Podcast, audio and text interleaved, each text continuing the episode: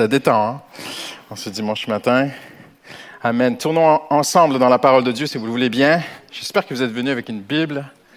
Vous savez, je fais toujours le, le Bible, le check. Donc, euh, on vérifie si euh, c'est important. Amen. Nous aimons la parole de Dieu. Vous êtes avec moi?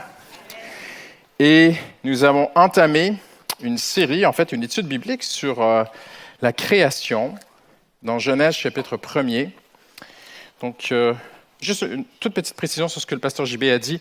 En fait, il y a de cela déjà bien longtemps, dans la bonne entente, hein, ça fait de nombreuses années, euh, avec le voisin, on avait fixé nos clims sur le mur. Ça fait très, très, très longtemps. Et euh, je pense qu'à l'époque, il n'avait pas été pensé qu'un jour un si grand bâtiment serait détruit. Donc, ils ont, ils ont détruit le bâtiment, mais il reste ce petit pan de mur-là. Il faut retirer notre clim. Alors, euh, ce n'est pas la faute de, qui que ce soit, l'oubli de qui que ce soit, c'est juste que ça a fait il y a très, très longtemps, dans une très bonne entente avec le voisin. Mais aujourd'hui, il faut retirer nos clims, les blocs euh, de climatisation, et les mettre sur nos toits, sur notre toit. Donc, ça, ça engendre des frais assez importants. Donc, euh, c'était juste pour préciser. Voilà. Les deux prochains dimanches, vous ne me verrez pas. Je serai euh, au campus de Logne et après, je ferai une petite mission euh, à l'extérieur. Donc, euh, mais de toute façon, c'est pas grave, hein, parce que vous n'êtes pas là. Vous êtes là pour le Seigneur. Amen. Et on est là pour rendre un culte à Dieu. Genèse, chapitre 1er. Et nous voyons ensemble quel parallèle entre la création de l'univers et le cœur de l'homme entre ce que Dieu a fait lorsqu'il a créé l'univers. Je ne referai pas les premiers messages. Si vous n'étiez pas là, vous pouvez les retrouver sur Internet. Mais Dieu, Dieu est intentionnel. Tout ce qu'il a fait, c'était dans une intention. Et rien n'est plus précieux au cœur de Dieu que ton cœur, que mon cœur, que notre vie personnelle. Alors quand Dieu a créé l'univers, il a même pensé de façon intentionnelle à notre cœur. Et c'est intéressant parce que dans la création, Dieu a fait face à trois problèmes qu'il s'est lui-même mis, en fait, parce qu'il est souverain c'était le tohu bohu, c'était le chaos, c'était le, le, chaos, le vide et les ténèbres. Et nous avons vu ensemble le jour zéro, un jour de, de chaos, un jour de ténèbres, un jour de désordre. Et même si ta vie est dans un désordre, il y a de l'espoir. Et si Dieu a pu amener l'espoir pour tout le cosmos, il peut certainement le faire dans ton cœur et dans mon cœur. Amen. Après, nous avons vu le jour 1. Le jour 1, c'est la la lumière. Et Paul va se référer à ce texte. Parlant de notre cœur, Paul s'inspire de la création. Si vous pensez que j'ai inventé une nouvelle doctrine, théologie, en parlant de la création et du cœur de l'homme. Non, non, non, Paul l'a fait il y a 2000 ans avant moi. Paul s'est référé à la création de l'univers en disant de, ce texte, il a utilisé même ce texte en disant que Jésus a brillé dans nos cœurs. Amen. C'est la première chose qu'il a fait. Donc, on a vu le jour 1, le Seigneur a séparé les ténèbres de la lumière, il a créé la lumière, et on a parlé qu'il y a deux royaumes. Il y a le royaume des ténèbres, il y a le royaume de la lumière, et ça m'a fait plaisir toute la semaine des chrétiens, alors que je, je côtoyais des gens, même le dimanche à la sortie du culte, des gens disaient, bon, pasteur, moi, je suis du côté de la lumière, je suis du bon côté, vous inquiétez pas. Je trouvais ça super, c'est bien, c'est encourageant. Maintenant, nous allons voir ensemble le jour 2. Mais si peut-être il y a des gens qui doutent ici aujourd'hui, vous dites, mais comment, mais pour moi, la création, c'est qu'un récit de la création. C'était juste pour nous montrer que Dieu a créé l'univers. Eh bien, le Seigneur t'invite à aller plus loin dans ta compréhension de la parole de Dieu. Parce que Paul dira lui-même du fond de son donjon dans 2 Timothée, donc il va mourir. Il dit, j'ai terminé la course. Et il dit à Timothée de prêcher toute la parole, de ce couvert à ce couvert. Et il dit, toute écriture est inspirée. Donc même la création est inspirée pour notre vie. Même on peut tirer quelque chose de personnel, d'intrinsèque pour nous dans le récit de la création, parce qu'elle est utile pour enseigner, pour convaincre. Donc, on peut s'inspirer de la création pour enseigner les voies de Dieu. On peut s'inspirer de la création pour convaincre. On peut s'inspirer de la création pour corriger et pour instruire. Et Paul dira aussi aux Romains, tout ce qui fut écrit dans les jours anciens, il n'y a pas plus ancien que la création. Tout ce qui fut écrit dans les jours anciens le fut pour notre instruction, pour donner espoir. Et c'est ce que nous allons voir ensemble ce matin, maintenant, le jour 2. Et dans le jour 2, si vous le voulez bien, on va le lire ensemble, là, pourquoi pas. Donc Dieu suit une méthodologie. Si vous aimez vivre en freestyle, comme on dit, sans trop de programme, eh bien, quand vous donnez votre vie à Dieu, Dieu va commencer à programmer un peu les choses. Amen. Il y a des gens qui aiment que tout soit programmé bien à l'avance. Je ne pointe personne. Mais il y a des pasteurs dans notre équipe qui aiment que tout soit toujours bien programmé à l'avance, tout prévu. Je ne pointe personne. Et parfois, le Saint-Esprit nous surprend. Mais Dieu a quand même un programme. Et il suit une méthodologie. Il commence toujours à chaque jour en disant Dieu dit. Et à la fin du jour, et Dieu vit que cela était bon. Et ce fut le premier jour. Et ce fut le deuxième jour. Ici, il y a quelque chose de particulier. Hein? On ne va pas se casser les dents là, on ne va pas tomber dans le trou où beaucoup de théologiens se sont laissés piéger.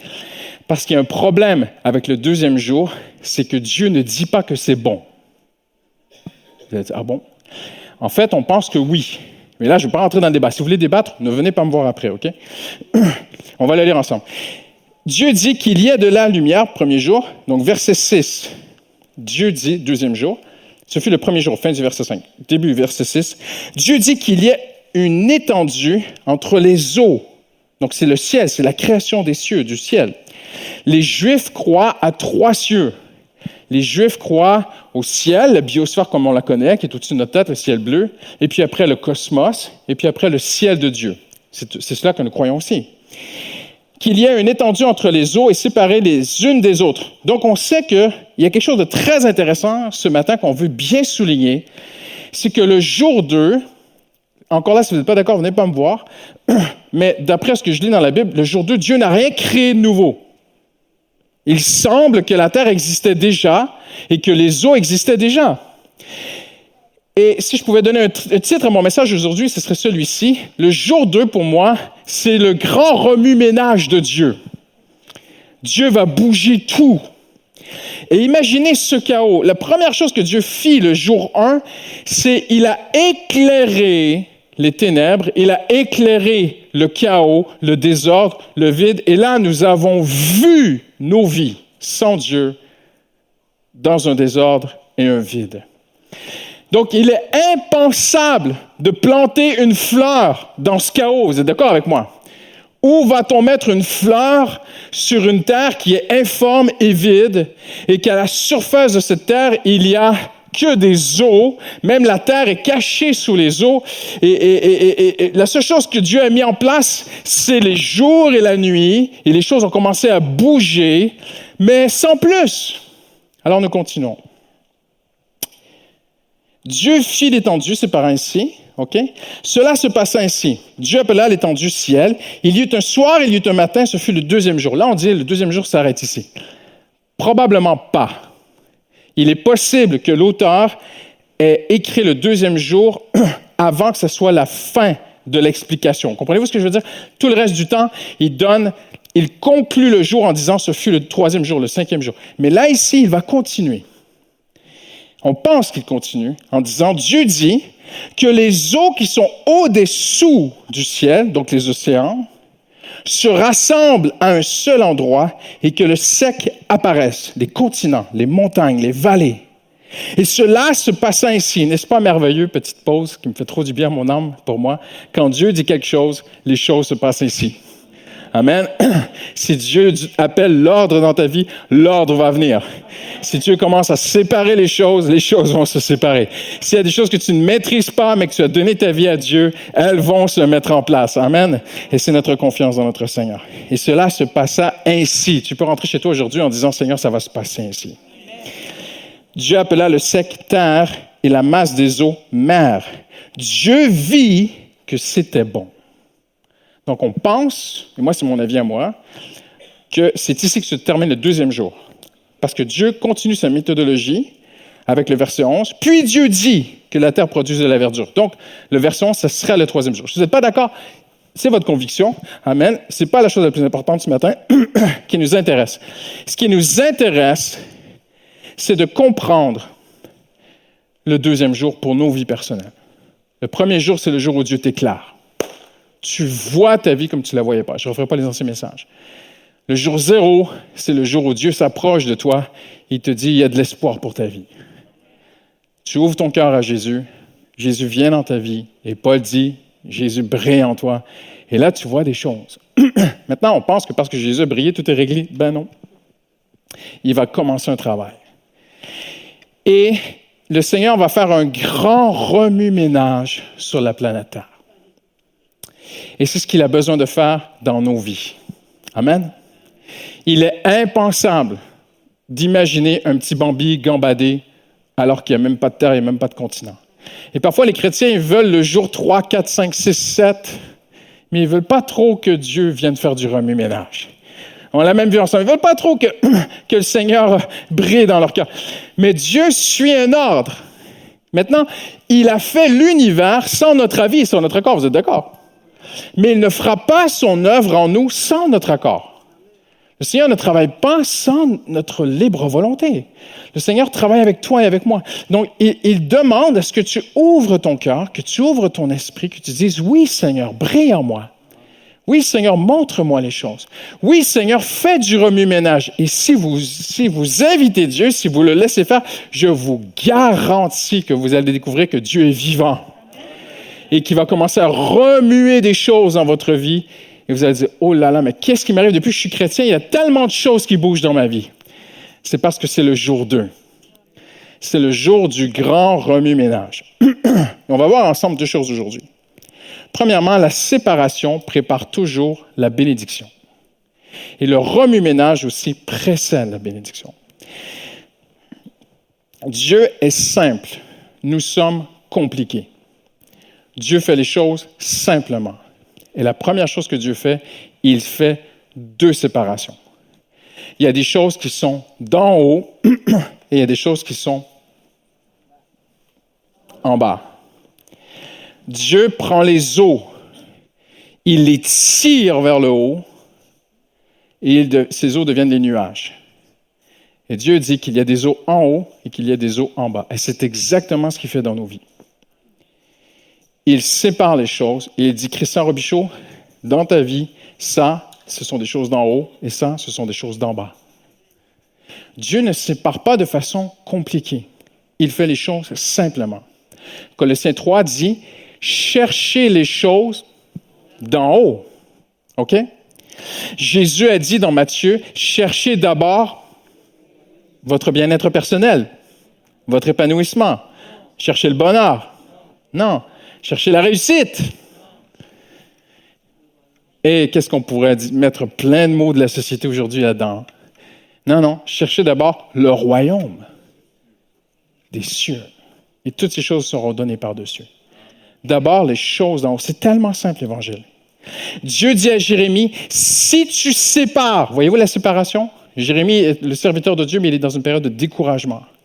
Et Dieu lui dit, si tu sépares ce qui est vil de ce qui est précieux, les choses d'en haut sont précieuses, les choses en bas, voilà. Il dit, si tu, Jérémie, si tu ne fais que séparer dans ta vie ce qui est précieux de ce qui est vil, tu seras la bouche de Dieu.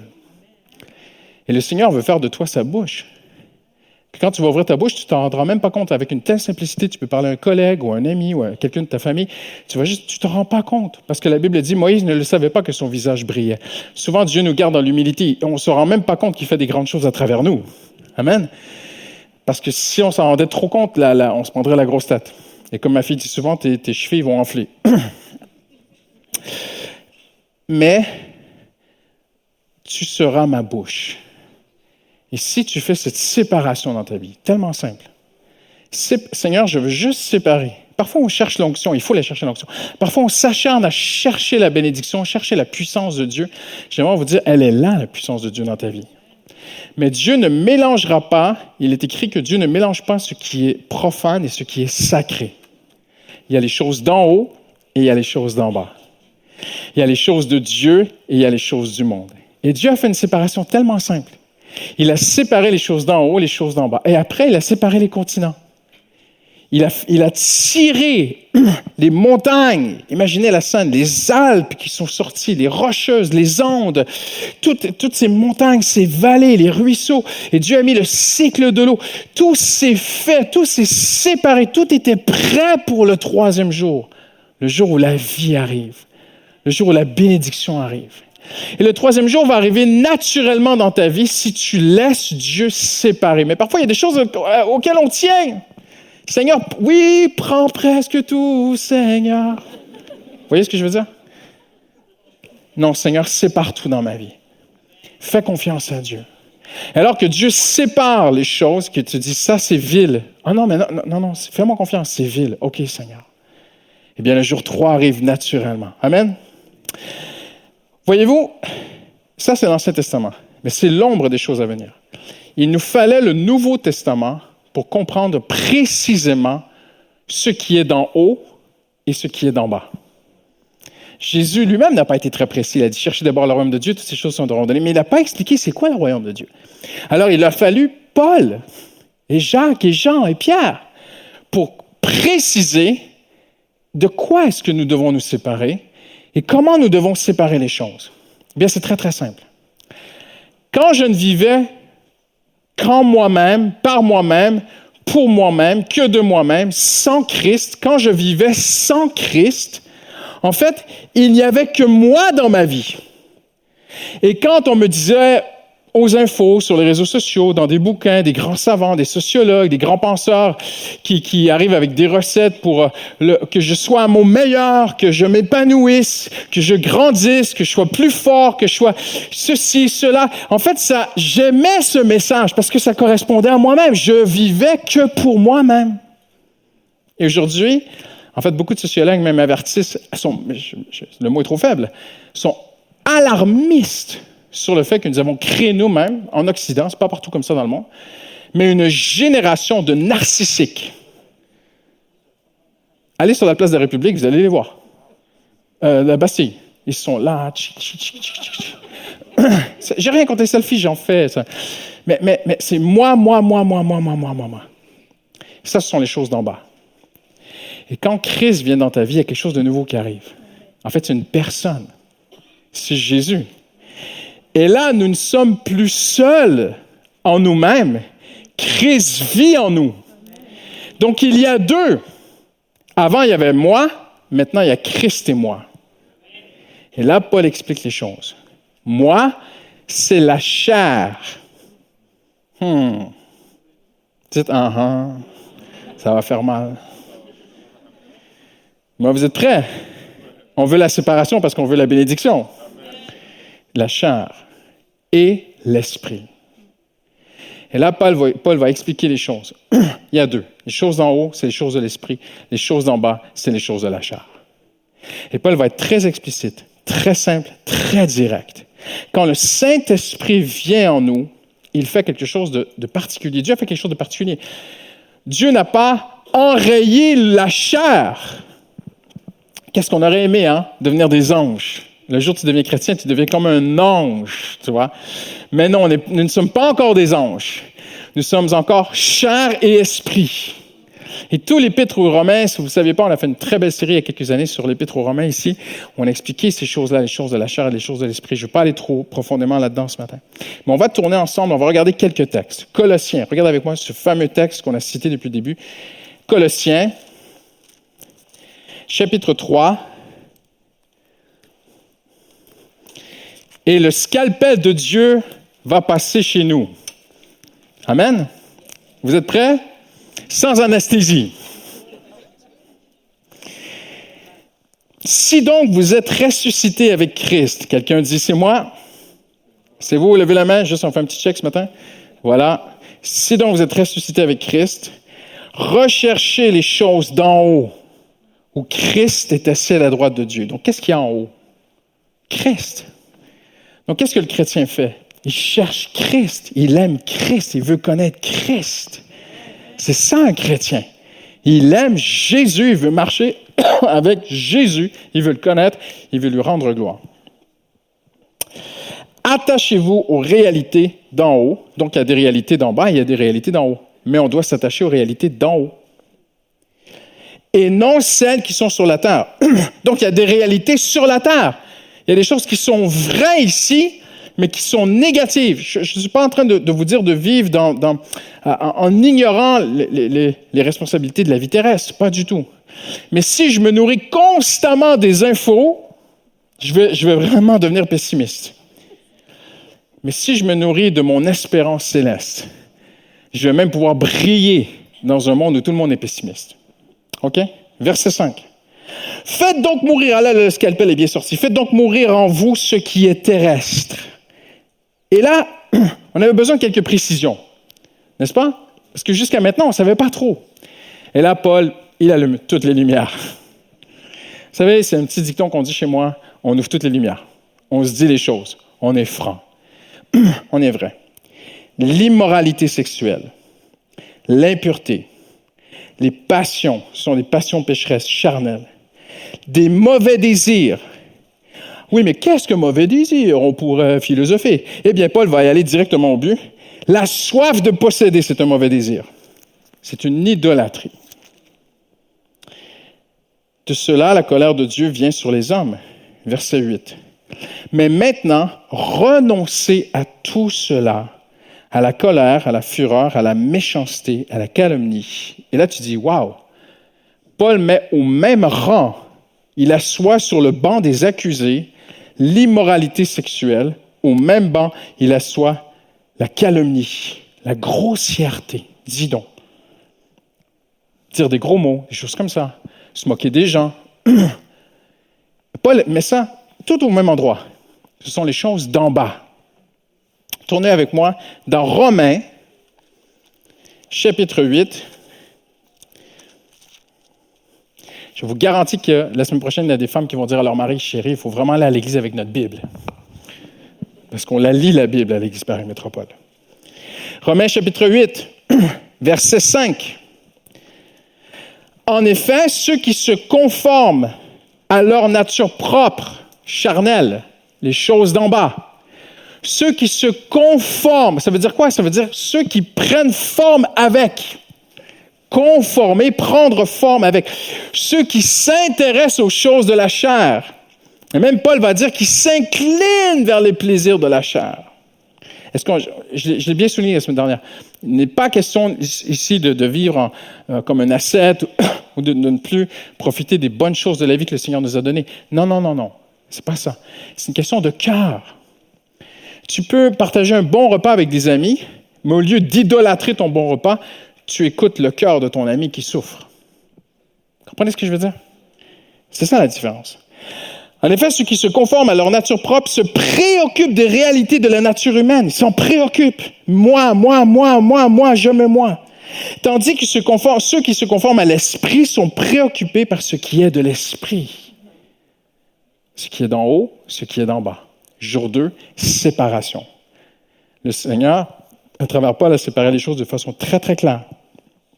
De fait, la nature humaine étant vers la mort. Avez-vous vu comment c'est simple avec Dieu, comment c'est, pas compliqué? Ténèbres, lumière, vie, mort, chair, esprit. Choisis maintenant. Pour ton bien-être et pour aider les autres. De fait, la nature humaine tend vers la mort, tandis que l'esprit tend vers la vie et la paix. Si tu tends vers les choses de l'esprit, tu vas trouver la paix. Tu vas trouver la vie. Or, ceux, verset 8, ceux qui sont animés par leur nature. Donc là, Paul, si vous avez bien remarqué, Paul progresse dans son argumentaire. Il commence à nous parler de se conformer. Et quand on, se conforme, quand on épouse quelque chose, Paul nous explique que par la suite, on devient préoccupé par cette chose. Et là, il va arriver au verset 8, il va aller encore beaucoup plus loin. Quand on devient préoccupé, on devient animé par cette chose. Cette chose maintenant te possède. Impressionnant, hein? Et il y a une traduction qui dit que... Euh, attendez, je vous la sors. Une traduction qui dit... Incliner ses pensées vers les désirs de la nature humaine conduit à la mort, mais incliner ses pensées vers l'esprit, c'est la vie.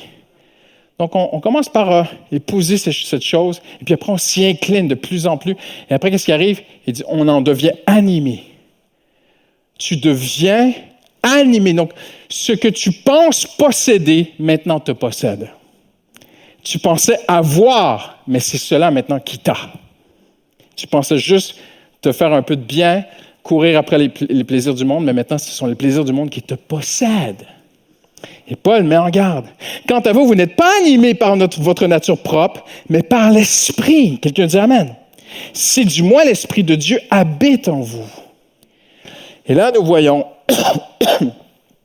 pardon, que les choses sont bien séparées. Il y a les choses en haut, il y a les choses en bas. Les choses de la chair, les choses de l'esprit. Et incliner son cœur vers les choses de l'esprit, c'est simplement chercher d'abord le royaume de Dieu. Je ne peux pas être plus simple ce matin. Dieu n'est pas compliqué. Je n'aurai pas un évangile compliqué. Ta relation avec Dieu, ton intimité avec Dieu au quotidien, un temps de qualité avec Dieu. Amen. La louange, l'adoration, la lecture de la parole, aller à l'église, même s'il y a eu deux ans de COVID, on revient à l'église. Amen. Même si le COVID remonte. Aider les gens autour de nous. Servir dans l'église. Aller à la mardi soir de prière. Alléluia. Et là, j'incline mon âme, mon être vers les choses de l'esprit. Et je trouve la vie, je trouve la paix, je trouve. Et là, vous savez ce qui va arriver? Quand les choses sont bien séparées, tu n'auras même plus besoin de chercher la bénédiction, mon ami. C'est la bénédiction qui va te chercher. Tu n'auras plus besoin de courir après les bénédictions de Dieu. Le jour 3, le jour 4, le jour 5, le jour 6, le jour 7 vont arriver directement dans ta vie. Il faut juste laisser Dieu séparer les choses. Quelqu'un dit Amen aujourd'hui.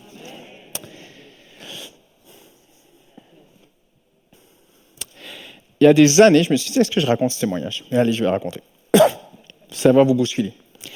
Il y a des années, j'étais jeune pasteur et tout ce que je pouvais m'offrir, c'était une vieille voiture rouillée. Et finalement, j'ai eu une très, très bonne affaire. Un chrétien de l'Église m'a vendu sa voiture. C'est quelqu'un qui était dans le domaine des voitures.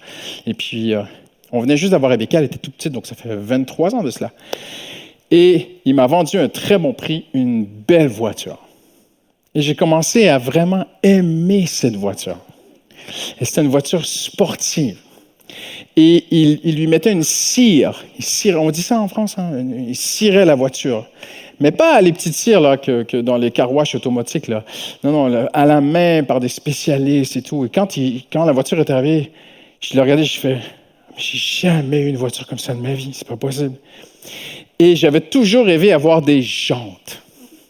Je n'avais jamais eu des voitures avec des jantes. Et là, j'avais des jantes. Et je ne m'en suis pas rendu compte. Petit à petit, j'ai commencé à trop aimer la voiture. Vous savez que c'est possible, hein? Ça peut être avec n'importe quoi. Et un samedi soir, je passe comme ça devant mon séjour et je regarde par la fenêtre, je regarde ma voiture, je dis oh! Ah non, il y a un oiseau qui a fait tomber un truc sur ma voiture. Demain matin, très tôt avant le culte, je vais la relaver. Et je descends aller prier. Et le Seigneur me parle. Il me dit, Christian, ça va plus. Voici ce qu'on va faire. Tu retires les jantes.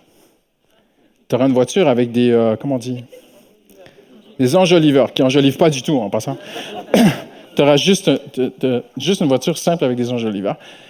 Moi, le Seigneur, je te dis, c'est en train de devenir de l'idolâtrie, ta voiture. Retire les jantes. Et ça me parle tellement fort dans mon cœur, je dis oui, Seigneur. Ce jour-là, je n'ai plus jamais aimé ma voiture. Ma femme va faire retirer les jantes au garage et le garagiste lui dit Mais Madame Robichaud, l'été, on met les jantes. Vous savez, au Canada, il y a la neige l'hiver. Donc, l'été, on met les jantes et l'hiver, on met les pneus d'hiver avec les enjoliveurs. Ma femme a dit Moi, je fais que dire, moi, je connais rien et de toute façon, ça ne m'importe peu. Mon mari a dit Retirez les jantes, mettez les enjoliveurs. Et le garagiste le regarde Mais les femmes, ils connaissent rien aux voitures et tout. Trois jours plus tard, mon épouse rencontre une sœur de l'église dans un parking en train de mettre ses courses dans sa voiture. Et elle se salue elle dit à Justine, ah, tu sais comment Dieu est bon pour moi? Quelqu'un est venu me voir et il m'a donné des jantes. Et ma femme la regarde et dit, donner des jantes, ça vaut quand même assez cher. Elle dit, mais oui, j'ai des jantes pour ma voiture toute neuve. Le soir, ma femme rentre chez moi, elle me dit, Christian, elle dit, toi, le Seigneur te dit d'enlever les jantes et lui, le Seigneur, elle, le Seigneur lui en donne. Mais quand tu as compris les choses de Dieu, tu comprends pourquoi Dieu fait ça. Pour moi, les jantes étaient trop importantes. Elle, ça n'avait aucune importance. Parce qu'elle avait bien séparé les choses dans sa vie. OK, je termine maintenant avec ceci. La séparation prépare la bénédiction. Et en terminant, le remue-ménage prépare, précède la bénédiction.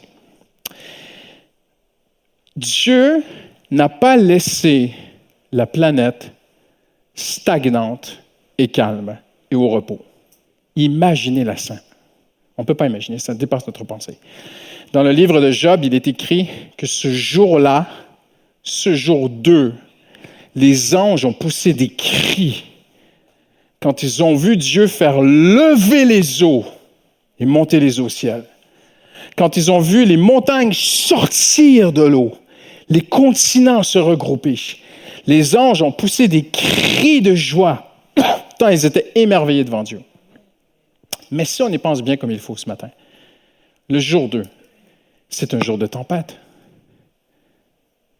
C'est la plus grande tempête que l'humanité n'a jamais connue. C'est pire que le déluge. Même le déluge n'a pas fait bouger les continents. Comprenez-vous ce que je veux dire? Et là, tu dis, quand le Seigneur vient dans ma vie, dans ta vie, il n'hésitera pas un instant à briller sur ton cœur, montrer des choses qui vont pas, des choses qui vont, des choses qui ont besoin d'être touchées. Et si tu dis oui, Seigneur, le Seigneur n'hésitera pas. Il va faire, il va remuer ta vie. Il n'hésitera pas, s'il le faut, à même faire une tempête dans ta vie, une épreuve. Et remuer des émotions qui étaient cachées, enfouies, des vieilles blessures, des choses qui n'étaient pas réglées, des choses qui n'étaient pas guéries, choses. La terre était sous l'eau et Dieu l'a fait sortir. Et quand Dieu vient dans notre vie, il n'hésite pas à faire monter à la surface des choses. Mais, souvenons-nous qu'à la fin du deuxième jour, Dieu dit, cela était bon. Et c'est pour ton bien. Et Dieu n'hésitera pas à faire cela. Tournez avec moi dans le livre de Job. En terminant, j'invite les musiciens à s'approcher. Job, le chapitre 38.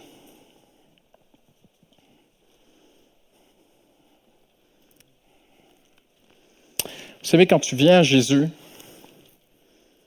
tu as un passif, tu as une histoire, tu as un vécu, tu as passé par des choses. Et ces choses sont parfois enfouies au fond d'un placard. Et le Seigneur va, le Seigneur va aller partout. Il va toucher à tout. Vous savez, je pense qu'il y a trois ans, à peu près, je crois, trois, quatre ans, le 31 janvier, une dame âgée de 66 ans à Paris est débarquée dans un commissariat de police avec deux sacs très lourds. Elle a mis les sacs dans le commissariat de police. Elle a dit J'ai deux bombes. Imaginez la réaction. Ils ont fermé le commissariat, ils ont fermé tout le pâté de maison, parce que cette dame avait trouvé dans son placard deux obus de la Deuxième Guerre mondiale. Et là, tu dis Toute sa vie, elle a vécu avec des obus chez elle. Vous vous rendez compte? Le risque. Il fallait les sortir, ces obus. Et c'est comme ça. Dieu sait s'il y a des obus dans ton cœur qui ont besoin d'être sortis. Dieu sait s'il y a une tempête. Dieu sait s'il a besoin de remuer les choses. Toutes les. Toutes, je ne vais pas stéréotyper, mais j'allais dire les, les, femmes, mais même les hommes aussi font le ménage. Je l'espère bien. Amen, Alléluia. Mais quand on fait un grand remue-ménage à la maison, qu'est-ce qui arrive? La poussière remonte, on trouve des araignées, on trouve des trucs, on trouve, tu trouves des, restants de gâteaux que ta, ta, fille avait laissé, ton petit avait mis une plure de banane entre les deux matelas, et tu dis, c'est pas possible. Et ces choses-là ont besoin d'être traitées parce que sinon, ça pourrit. Voyez-vous? Et vous savez, Dieu t'aime. Dieu est bon. En grec, on dit Christos bonté de Dieu. Et c'est particulier parce que le mot Christos est tout près de Christos, qui veut dire Christ. Dieu t'aime, il est bon. Et quand tu viens à Jésus, il remue des choses. Il touche des choses dans ta vie. Il tire des choses. Il sort ce qui est caché pour ton bien. Et on va toucher un texte qui nous dépasse tous. Vraiment, vraiment je, touche à ce texte avec beaucoup, beaucoup de perplexité ce matin et, même de questionnement dans mon cœur. Comment un homme comme Job a-t-il pu traverser une telle épreuve? Mais il y a quelque chose entre Dieu et lui. Dieu savait que Job pouvait traverser cette épreuve. Et, Dieu est souverain. Et le Seigneur, à la fin, va se présenter à Job. Parce que si vous connaissez l'histoire, Job veut voir Dieu. Et ses amis sont autour de lui. Ça t'est déjà arrivé, tu es dans une épreuve et tes amis ne comprennent pas ce que tu vis. Et il est tellement alourdi par ses amis, ses amis commencent à lui dire, et même Eliou à la fin, pendant trois pages, Eliou, son ami, le quatrième, arrive et lui dit, mais Job, c'est pas possible. Un homme ne peut pas souffrir tant. C'est pas possible. C'est qu'il y a du péché, il y a quelque chose, repens-toi. Et Job va terminer, avant Eliou, pardon, Job va dire, je suis un homme intègre. Mais moi qui étais si haut, j'en suis au point que les, petits gamins SDF, les petits enfants qui n'ont nulle part où dormir, qui sont comme des petites bêtes sauvages dans la ville, qui, qui n'ont aucune mœurs, aucune politesse, me donnent des coups de pied, me crachent au visage. Les gamins me crachent au visage. ils me regardent, ils font des chansonnettes sur moi, ils se moquent de moi. Et Job dit, mais qu'est-ce que j'ai fait pour traverser cette épreuve? Et il dit, juste, un petit moment. Et il dit, il dit, j'aimerais, j'aimerais voir Dieu, j'aimerais qu'on se parle, j'aimerais vraiment comprendre des choses. Et tout à coup, une tempête arrive. Le jour 2, la tempête. Et Dieu vient dans un tourbillon. Dans cette tempête de feu, le Seigneur s'approche de lui. Et le Seigneur va lui dire ceci au chapitre 38, verset 1 L'Éternel répondit à Job du milieu de la tempête et dit, Qui est celui qui obscurcit mes plans? Par des discours dépourvus de savoir. Est-ce que Dieu est rempli de colère? Est-ce qu'il n'a pas d'amour pour Job? Non. Il parle à son fils. Il est en train de lui dire, Job, j'ai un plan à travers ce que tu vis. Tu comprends pas ce que je fais. J'ai remué des choses dans ta vie. Je te permets de traverser une épreuve que tu n'aurais jamais imaginée. Mais j'ai un plan. Et moi, je sais ce que je fais. Et là, il va lui dire, mets donc une ceinture autour de ta taille comme un vaillant homme. Je t'interrogerai et tu me répondras. Où étais-tu? Et regardez sur quoi Dieu va se baser. Et je termine avec cela aujourd'hui, ce matin. Dieu va se baser sur la création. Nous sommes en train d'étudier la création. Et Dieu va utiliser la création comme image du cœur de Job. C'est exactement ce que nous étudions. Et Dieu va lui dire, où étais-tu quand j'ai fondé la terre? Déclare-le puisque tu es si intelligent. En fait, Job a passé son temps à dire, je suis un homme juste. Je suis un homme intègre. Je n'ai jamais rien fait de mal. Mais le cœur de l'homme est pécheur. Et Job aussi l'était. Et Dieu savait ce qu'il faisait dans sa vie. Il lui dit, tu le sais, n'est-ce pas? Ou qui a déplié le ruban mesuré sur elle? Sur quoi ces bases reposent-elles? Qui en a posé la pierre angulaire? Alors que les étoiles du matin éclataient ensemble en chants d'allégresse, que tous les fils de Dieu poussaient des cris de joie, on l'a dit tout à l'heure. Qui a bloqué la mer avec des portes dans son jaillissement? Quelle tempête! Elle est sortie du ventre, lorsqu'elle est sortie du ventre maternel. Quand j'ai fait des nuages, c'est exactement le jour 2 son habit de l'obscurité, qu'il a sorti de ses langes quand je lui ai fixé des limites que j'ai dit, ou euh, imposé des verrous et des portes, j'ai dit aux océans, vous allez vous arrêter ici, les nuages, vous allez fonctionner comme cela. Quand j'ai dit, tu pourras venir jusqu'ici, tu n'iras pas plus loin. Ici s'arrête l'orgueil de tes vagues. Et Dieu dit à Job, Job, en d'autres mots, je vais essayer de synthétiser la pensée de Dieu qui nous dépasse tous.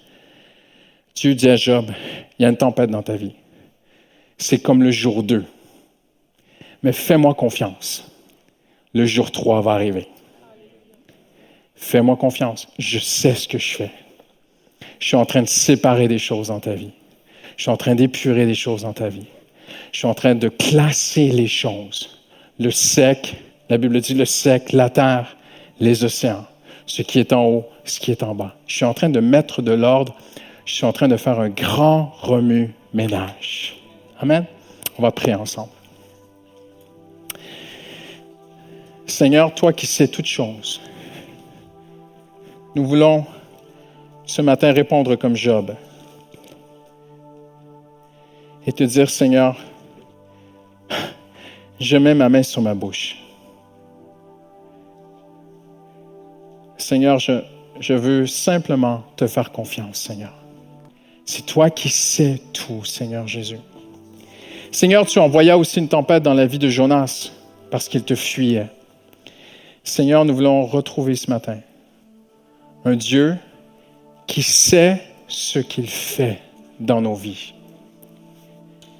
Peut-être traverser une tempête, peut-être traverser une épreuve qui semble ne pas se terminer.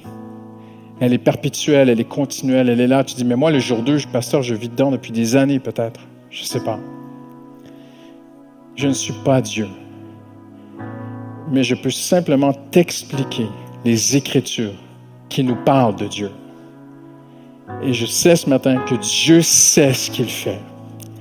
Il y a des tempêtes comme Jonas parce qu'on fuit l'Éternel. il y a des tempêtes dans lesquelles on s'est mis dedans. Mais il y a des tempêtes qui viennent de Dieu. Il y a des moments difficiles, il y a des épreuves où c'est la main de Dieu qui est en train de séparer des choses dans ta vie, en train de mettre de l'ordre dans ta vie toucher à des choses, peut-être tu disais non, mais c'est insignifiant, c'est, c'est rien, c'est banal, c'est. Mais, mais, mais, et Dieu dit non, non, non, non. C'est dangereux, c'est mortel. Si tu t'inclines vers ces choses, c'est la mort. On l'a vu dans Romains. Le Seigneur te dit ce matin, je te demande une seule chose. Laisse-moi faire. Il y a des temps dans nos vies où il ne faut rien faire. Le Seigneur te montrera aussi mais peut-être que pour quelqu'un aujourd'hui, le Seigneur te dit, lâche prise. Laisse-moi, je suis en train de faire une œuvre dans ton cœur. Je suis en train de séparer les choses. Hallelujah.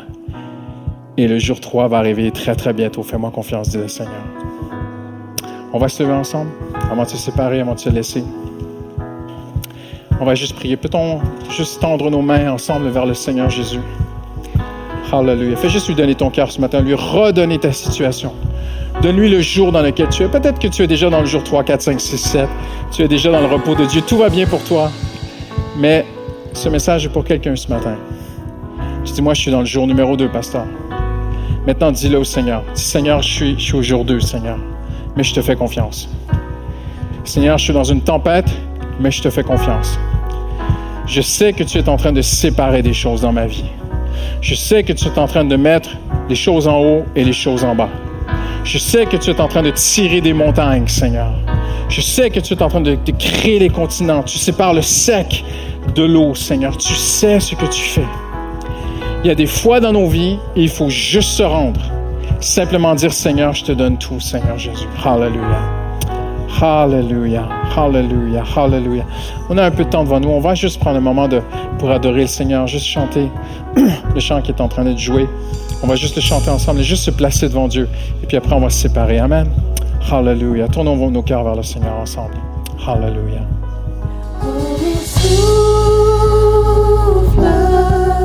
viens souffler sur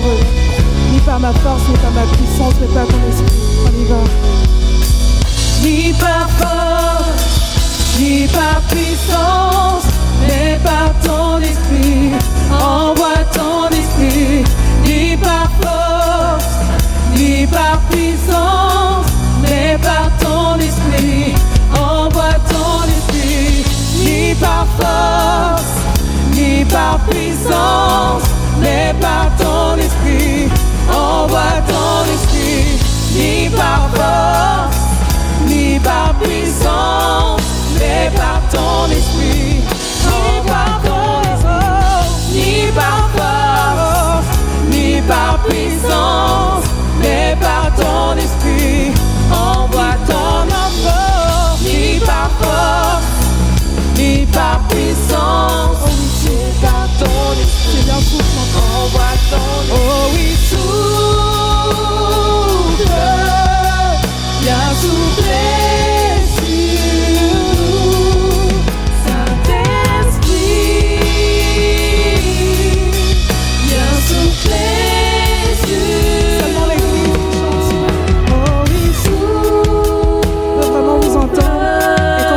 qui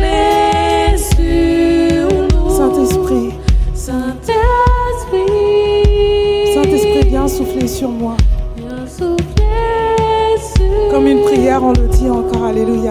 Oh oui,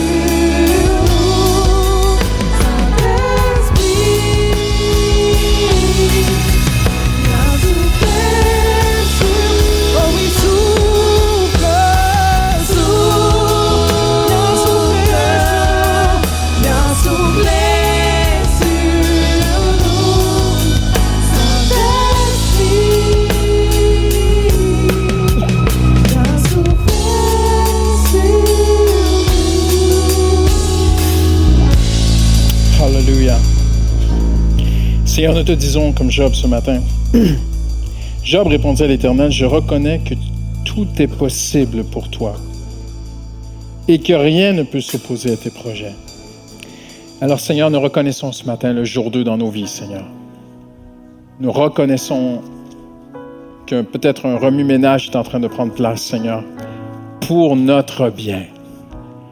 Et Dieu vit que cela était bon. Hallelujah. C'est bon pour moi. Hallelujah. Hallelujah. Je termine. Je termine. Qui est celui qui dissimule mes plans? Par un manque de savoir? Et là, Dieu lui répond, euh, Job lui répond, il dit, oui, j'ai parlé sans comprendre. J'ai parlé de merveilles qui me dépassent et que je ne connais pas. Et puis Dieu avait dit, écoute-moi et je parlerai, je t'interrogerai tu me renseigneras. Et là, Job répond à cela en disant, mon oreille avait entendu parler de toi, mais maintenant mon œil t'a vu.